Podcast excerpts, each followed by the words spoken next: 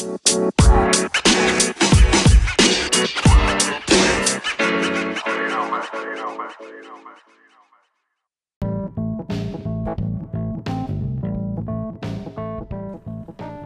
uno de los vestigios que quedó de, de la dictadura, que finalmente Chile se separó en eres de izquierda o eres de derecha, y si eres centro, eres amarilla. Entonces, no. Pero es que ahí es algo se- lamentable. Ahí igual se limita un poco la, la libertad de expresión, de que al final, bueno, es lo que pasa también ahora con, con las libertades, de mi libertad llega hasta donde llega tu libertad. Y es todo este tema de, por ejemplo, las, las manifestaciones, gente que está a favor, gente que está en contra, el tema de los desmanes. Entonces, eh, como que ahí se, se- uno se llega a preguntar hasta dónde llega mi libertad sin que afecte a, la, a de los demás. Porque, por ejemplo, yo sé que ambos estamos a favor de las marchas, de que la gente se manifieste porque es un derecho fundamental, Sí, pero Sí, por sí. ejemplo yo estoy en contra de que eh, se empiece como a destruir. Porque, por ejemplo, yo trabajé, yo también. trabajé un, un buen tiempo en el sector público. Bueno, tú sabes, no quiero dar nombres porque para que no me bajen el podcast, porque estoy hablando del sector público. Eh, y me tocó atender gente que, que era un sector público relacionado como a las pymes también. Entonces llegó gente que tenía que pagar sus cosas, sus impuestos y decían que ellos no tenían plata porque gente entraron a sus locales y estoy hablando de pymes, micro pymes, o sea, gente humilde que el Estado los ha ayudado poco o nada y que de repente lleguen gente en manifestaciones, les rompan todo, les roben todo y que ellos tengan que seguir pagando sus impuestos. Entonces, Claro. E igual a mí me daba rabia, porque mucha, todos queremos lo mismo, mejores pensiones, mejor calidad de vida en general. Entonces, pero hay un grupo de, de personas que no están a favor de eso porque siento, y esto también lo he hablado con otras personas, que al final estas personas están tan decepcionadas, están tan chatas de cómo ha funcionado su vida, donde el Estado y la gente en general nunca las ha ayudado dicen, y que piensan, y es lo que yo creo también, de que ¿por qué voy a hacer las cosas a- como la forma correcta si saqueando, robando, destruyendo hago catarsis un poco y también me llevo un beneficio, no sé, de los típicos supermercados que roban todo? Pero siento que eso igual, para no desviarnos del tema de la corrupción, siento que eso es, es como para otro podcast, pero igual me gustaría escuchar tu opinión. Eh, yo, bueno, de hecho, como tú decías, yo estoy a favor de que la gente se manifieste y, y demuestre su malestar. Pero, lo cual uno tiene la libertad de hacerlo y es un derecho, como lo dijiste. Pero en el momento en que tú empiezas a, a generar destrozos, en el momento en que tú comienzas a generar barricadas, por ejemplo, yo lo veo del ámbito ambiental. Bueno, lo que contamina una barricada es harto. O sea, estamos viendo combustión en donde están metiendo cualquier cosa para quemar y ese humo negro está liber está, está, como- está favoreciendo el cambio climático. Yo lo veo en ese sentido, es como eh, algo negativo, ¿ya? Claro. Pero aún así, tener que, ¿por qué tener que destruir a, aquellos emprendimientos pequeños?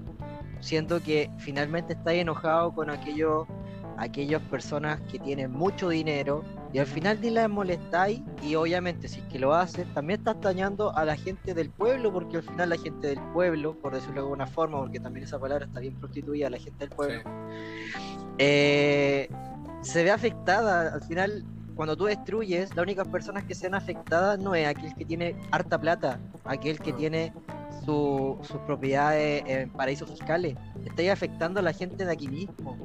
Claro. Y, y es. Al final, el pueblo no ayuda al pueblo en ese sentido. El pueblo hace que el pueblo se dañe. Es como esa, esa típica frase comunista que decía: para el pueblo, eh, por el pueblo, pero sin el pueblo. Claro. Terminan haciendo lo mismo, no están aportando nada al pueblo, lo están destruyendo, pero les queda esa sensación egoísta. Y déjame decirte, bien capitalista, porque estás llevando un beneficio para ti, no te estás llevando un beneficio para todos. pero es que igual podemos considerar de que toda esta rabia social está relacionada con la corrupción. O sea, yo, yo en mis 27, ya yendo a los 28 años de vida que tengo, eh, el, gran caso de corrupción que eh, primer tengo memoria es el caso Penta. ¿Ya? Eh, obviamente también hubieron casos de corrupción que salieron bien bien famoso en, las noticias y todo, pero el caso Penta fue como el gran caso en donde estaban relacionados economistas, estaban relacionados políticos y en sí la impunidad que hubo ya tirándolo al responsable, bueno, no sé si responsable, único responsable, pero una de las caras más visibles, Ponce Lerú, en donde a este caballero se le, se le inculpó con prueba y todo y fue sentenciado a, a pagar multa y que más encima ni siquiera eh, eh, pagó una gran multa. Porque no, no tengo la cifra exactamente acá, pero por ejemplo... Eh, Era como 60 mil millones o 60 millones. No, 60 mil millones de dólares. 60 millones de dólares. Pero el tema es que la multa... O sea, es harta diferencia, pero era 60 millones o mil millones de dólares. Claro, eh, pero el tema está es que la multa se le salió más barata de toda la plata que se robó. Por ejemplo, un caro ejemplo, si el tipo se llevó 100 millones, él solo pagó 60 millones. Y entonces igual le quedaron 40 millones de ganancia líquida, por decirlo de alguna manera, para él. Pues entonces, y, que este tipo en sí nunca haya pagado con cárcel ni nada, porque nuestras leyes de corrupción son bastante malas. Porque, por ejemplo, el tema, si es que Piñera ya sale realmente culpable, solamente le van a dar tres años de cárcel. Y obviamente sabemos que él no va a cumplir tres años de cárcel porque va a hacer algún tratado con fiscalía, pagar alguna una, va a pagar multa. una gran multa de millones de millones de dólares que tampoco le va a afectar y lo va a poder pagar. Porque en toda esta pandemia la familia Piñera Morel ha recibido grandes eh, beneficios económicos por sus empresas que al final la, mayoría de los chilenos salió perdiendo con la pandemia porque perdió dinero, perdieron eh, trabajo, sueldo, etcétera, pero su familia ganó. O sea, la rentabilidad de la familia Piñera Morel aumentó bastante, obviamente de otras familias también. Pero a lo que voy con todo esto, que al ver que la ciudadanía vea estos casos de corrupción, de ilegalidad, de cuello y corbata, y que en sí no reciben una, multa, un castigo ejemplar. Tampoco digo que los maten como ha ocurrido en China, donde los casos de corrupción son pagados con pena de muerte, pero, pero que no reciban el, el, castigo que debería recibirse. Obviamente la gente siente que, bueno, si a, si a los poderosos no los castigan, porque yo tengo que seguir las reglas, porque yo tengo que seguir las leyes eh, si esta gente poderosa que maneja el país no les pasa nada. Y eso Pero también ahí se fundamenta esa, esa molestia en donde las cárceles son de pura gente pobre y no existe ningún rico. Claro, porque... Y que al final la todas las penas del, del, infierno que puede caer en la justicia eh, es una forma opresiva para un cierto sector con menos recursos y se crea esa ilusión para aquel que tiene más recursos de impunidad. Correcto. Si al final, por ejemplo, tenemos, bueno, ejemplos existen por montones. Uno, claro, por ejemplo, el tema del estallido social. Tenemos este profesor que rompió el torniquete, que lo no sé de cuántos meses o, incluso si estuvo el año preso. O sea, no, no hubieron las pruebas necesarias, o sea, fehacientes, que lo inculparan y el tipo solamente por ser presunto estaba encarcelado. O los presos de la revuelta, de que hay muchos que sin pruebas eh, han estado un año presos en, en la cárcel con criminales de verdad y después tenemos a los poderosos que se roban miles de millones de dólares. Carabineros. Eh, ¿Cuántos casos de corrupción han habido en carabineros, en las Fuerzas Armadas? Y no están pagando con cárcel. Bueno, ahora sí algunos de generales sí están en prisión preventiva.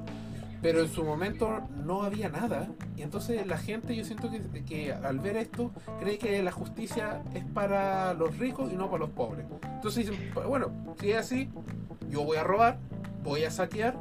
Si al final, pase lo que pase, igual me van a cagar. Pero al final eh, tomáis esa opción, por decirlo, pero bueno, le robáis a aquel que no tiene. po. Claro, o sea, yo no estoy... A eso voy, que, que al final, si tú pensáis así está bien, pero por último, no te desquitís con aquella persona que está igual de cagada que tú. Claro, o sea, igual quiero aclarar que tampoco para las personas que nos escuchan, de que yo no estoy avalando esto, o sea, yo solo estoy dando mi opinión de la razón que lo que yo creo, y es porque lo he hablado con otras personas, del por qué esas personas hacen lo que hacen. Obviamente yo no lo avalo, no me gusta que se estén se estén cagando, que se estén eh, atacando al pequeño empresario cuando él no tiene culpa de nada. Eh, pero trato de entender el por qué lo hacen. No lo acepto, jamás lo voy a aceptar. Pero trato de entender el por qué lo hacen.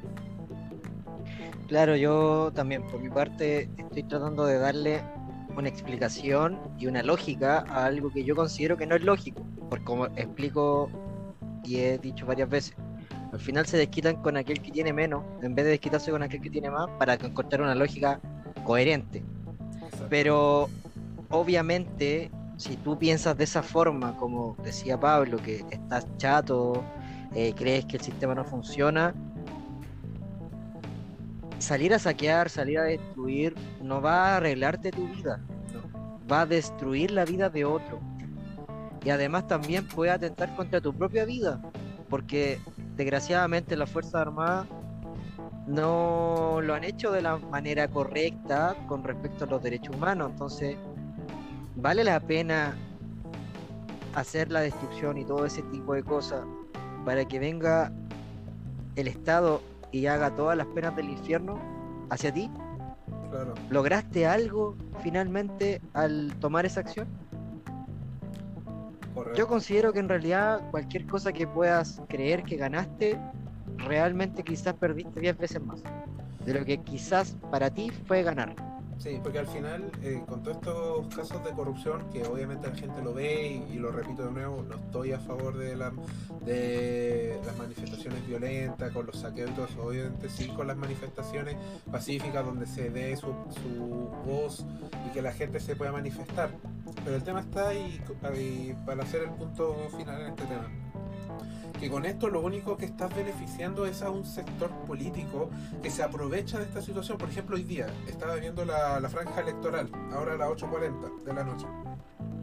Y veo la, la franja electoral de Cast.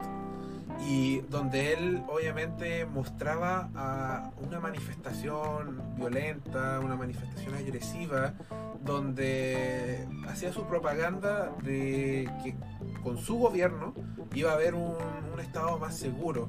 Entonces, pero mostrando obviamente todo el lado negativo, la gente llorando, gente sufriendo en manifestaciones. Y al final eso es solamente un aprovechamiento político de utilizar la tristeza eh, de las personas para un fin propio que es eh, enganchar a esa ciudadanía que antes jamás votaría por él, pero que ahora posiblemente vote por él porque tienen un tema en común, que es el sufrimiento que están viviendo por las manifestaciones. Bueno, igual eso no es nada nuevo. Todos los años, en la fecha de diciembre, se conmemora algo que utiliza ese sentimiento para aportar en ciertas cosas. Sí, Y al final- Digámoslo claramente, la Teletón. Dejémoslo, digámoslo claramente, la Teletón. Pero Que no, que- no quería que me no quería que me lincharan por ir contra No, la mira, Teletón, pero mira, yo creo que la- cuando alguien escuche este, este podcast te, te van a hacer un hilo en Twitter eh, enjuiciándote, te van a insultar y todo porque estás en contra de la Teletón.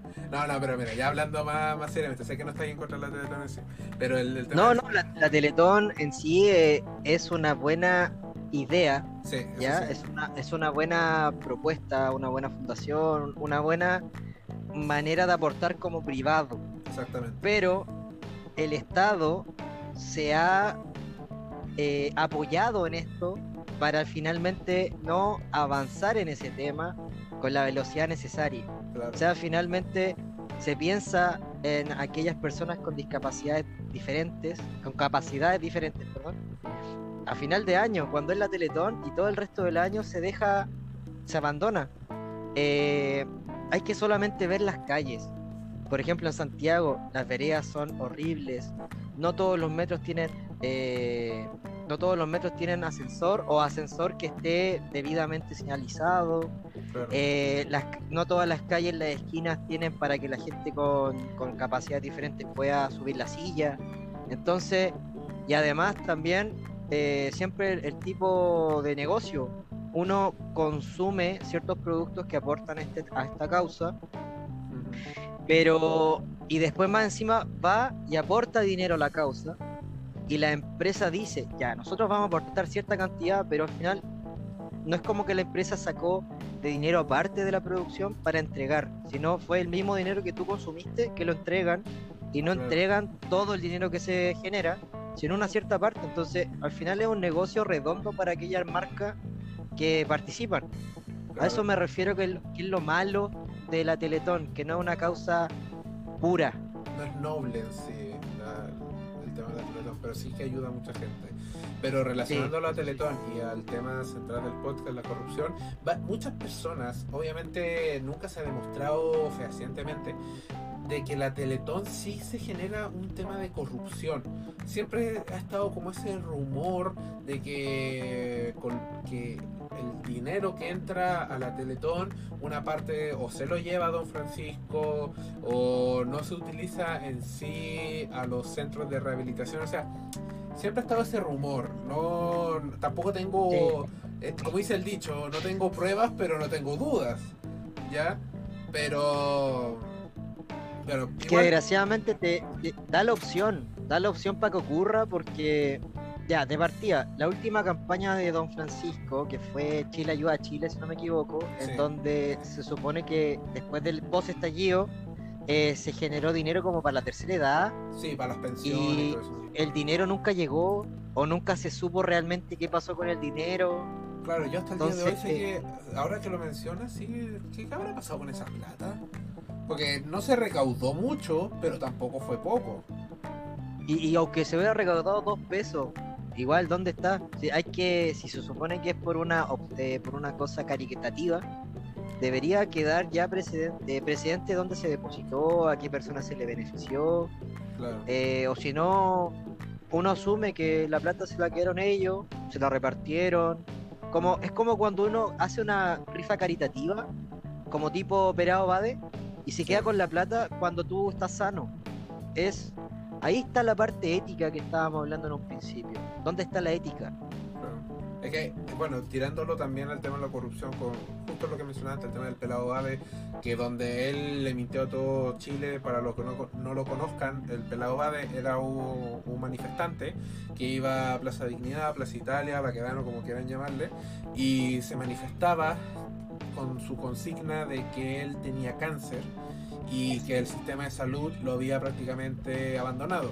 Ahora se supo por una entrevista, una investigación de que él nunca ha tenido cáncer, sino que ha tenido otro tipo de enfermedades. eh, y que obviamente él está enfermo, sí, eh, se ha hecho tratamientos, pero que de cáncer no tiene nada. Eh, eso igual se genera una corrupción en sí. ¿Y por qué te lo digo? Más relacionándolo a los constituyentes. Porque ah, no está tan, tan bien definido el tema de qué va a pasar con él. Por ejemplo, él cobró su sueldo de septiembre y no trabajó ningún día de septiembre. Entonces eso igual se podría decir que es como una pequeña corrupción porque al final están pagando 2 millones de pesos más viáticos y el loco no ha votado en ningún momento. O sea, eso igual lo podemos Es un, decir. es un vacío legal. Ahí, ahí es un vacío legal que no se ha generado ninguna ningún instrumento para llenar. Claro, es que al final Entonces, siento que todos los, los temas de corrupción eh, en Chile para hablar estos últimos minutos, para no hacer tan largo el podcast tampoco, de que al final todos los temas de corrupción que existen en Chile, independiente de, del área, tanto económica, política, social, etcétera, eh, cualquier área en sí, es porque no tenemos un ente fiscalizador de verdad que se encargue de la corrupción. O sea, como te decía al principio, que a Piñera le puedan dar solo tres años por su eh, corrupción de Dominga o también por el caso de la minera Imán. Eh, solo, solo tres años, o sea, igual es poco con otros crímenes que se, que se han cometido de mucho menos eh, relevancia. Y es porque igual, como te digo, no existe un ente, o sea, existe, pero que yo, a mi humilde opinión, no hace bien la pega. Mira, a Chile le gusta copiar, ¿ya? Ha copiado, por ejemplo, el modelo educacional de España, que ya estaba eh, más que vencido. Pero, ¿por qué no copiamos esa, esa eh, todas esas políticas asociadas a proteger la economía, a proteger el capitalismo, el, como queramos decirle, el sistema capitalista. Nosotros tenemos un sistema capitalista y este sistema es eh, vulnerable a, ciertos, a ciertas situaciones que se pueden generar. Por ejemplo, la colusión o el monopolio. Son situaciones que generan un daño muy grande a la economía de un país capitalista. Entonces Estados Unidos lo que hace es, resguardar eh, con medidas súper duras para aquel, aquellos crímenes que son de cuello y corbata, que en Chile no hay, porque Chile, aunque quiera decirse que tiene un sistema capitalista, yo diría que es un sistema más patronal, que aquel, aquellos que tienen eh, mucho dinero se creen fuera de la justicia. Y aquellos que tienen menos le hacen todas las penas al infierno con la justicia. Pero es que también influye, eh, el tema está de que muchos políticos que crean las leyes que regulan nuestro, nuestra democracia, nuestra república, eh, tienen eh, en sus manos conflictos de intereses. El claro ejemplo es el agua muchos políticos, incluso hasta ministros, están metidos en temas de agua.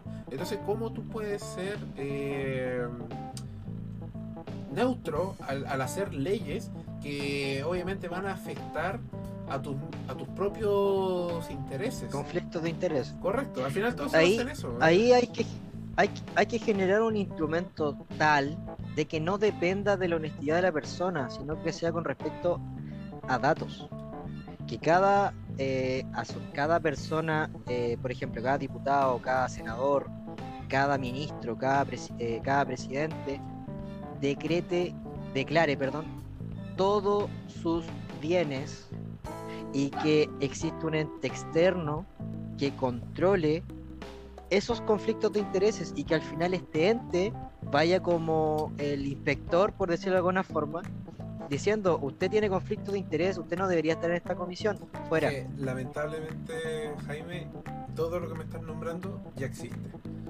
Todo político. Entonces que se haga bien. Exacto, es que ese es el punto. Porque cuando tú eres eh, funcionario público, desde, no sé, un secretario del registro civil hasta presidente de la República, tú tienes que anotar todo tu patrimonio y todo ese patrimonio es investigado por Fiscalía y por la Contraloría. Entonces, al final, como, tú, como lo, terminaste de decir, es hacer bien la pega. ¿Ya? Y en este momento yo siento que no se está haciendo bien o no se ha hecho bien y como que ahora están tratando de hacerla bien por, no sé, políticos, qué sé yo. Puede ser quizá que les falta autonomía.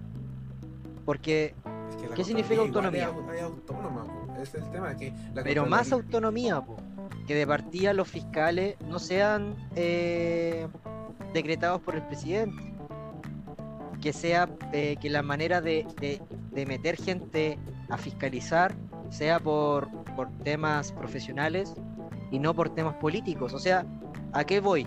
Que en estos organismos que son autónomos, se supone, no deberían existir cargos políticos, ninguno.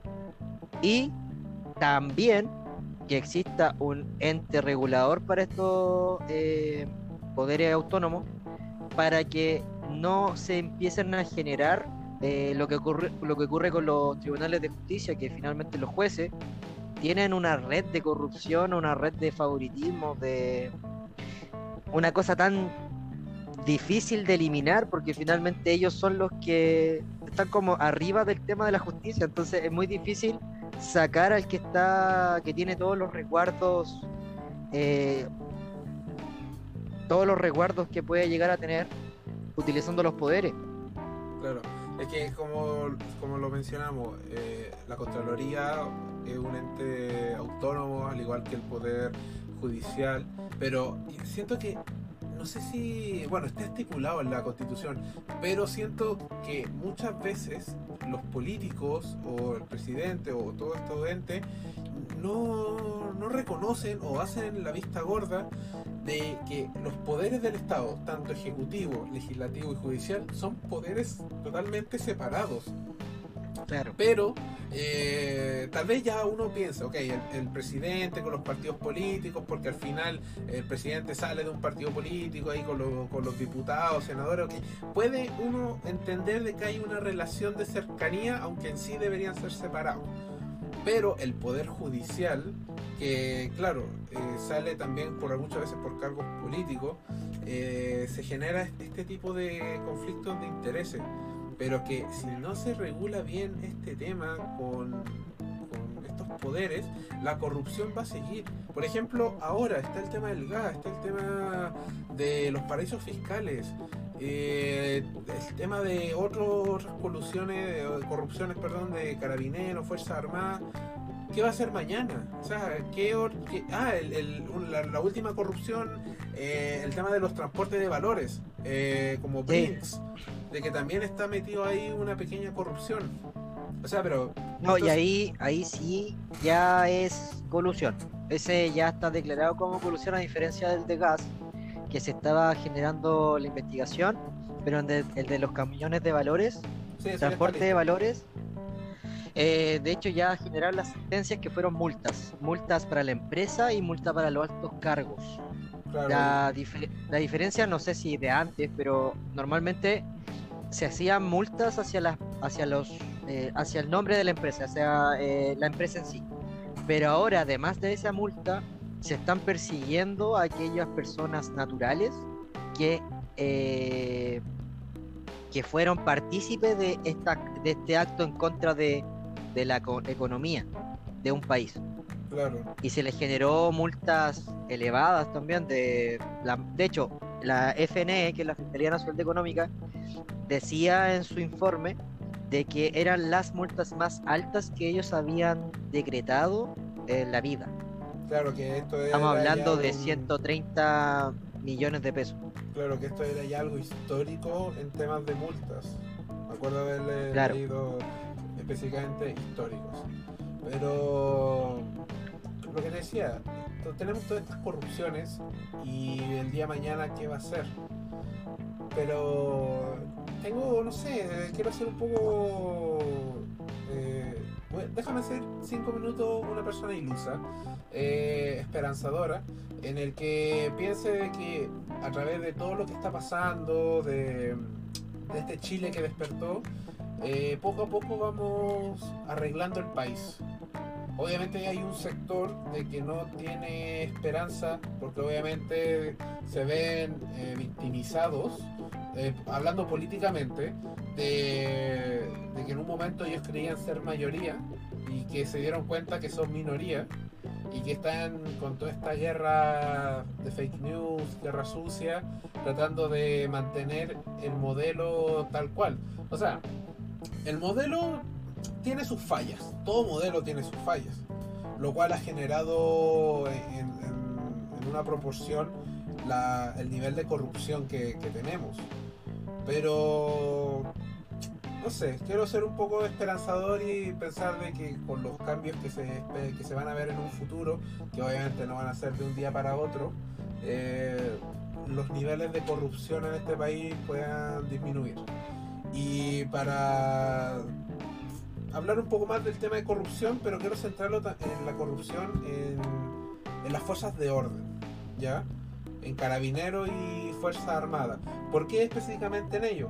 Porque al final eh, Carabineros de Chile, eh, Fuerzas Armadas, son una, una, parte fundamental de la historia de Chile, tanto positiva o negativa, son un punto fuerte en nuestra historia y generan aún una influencia bastante grande en la ciudadanía, tanto positiva y negativamente.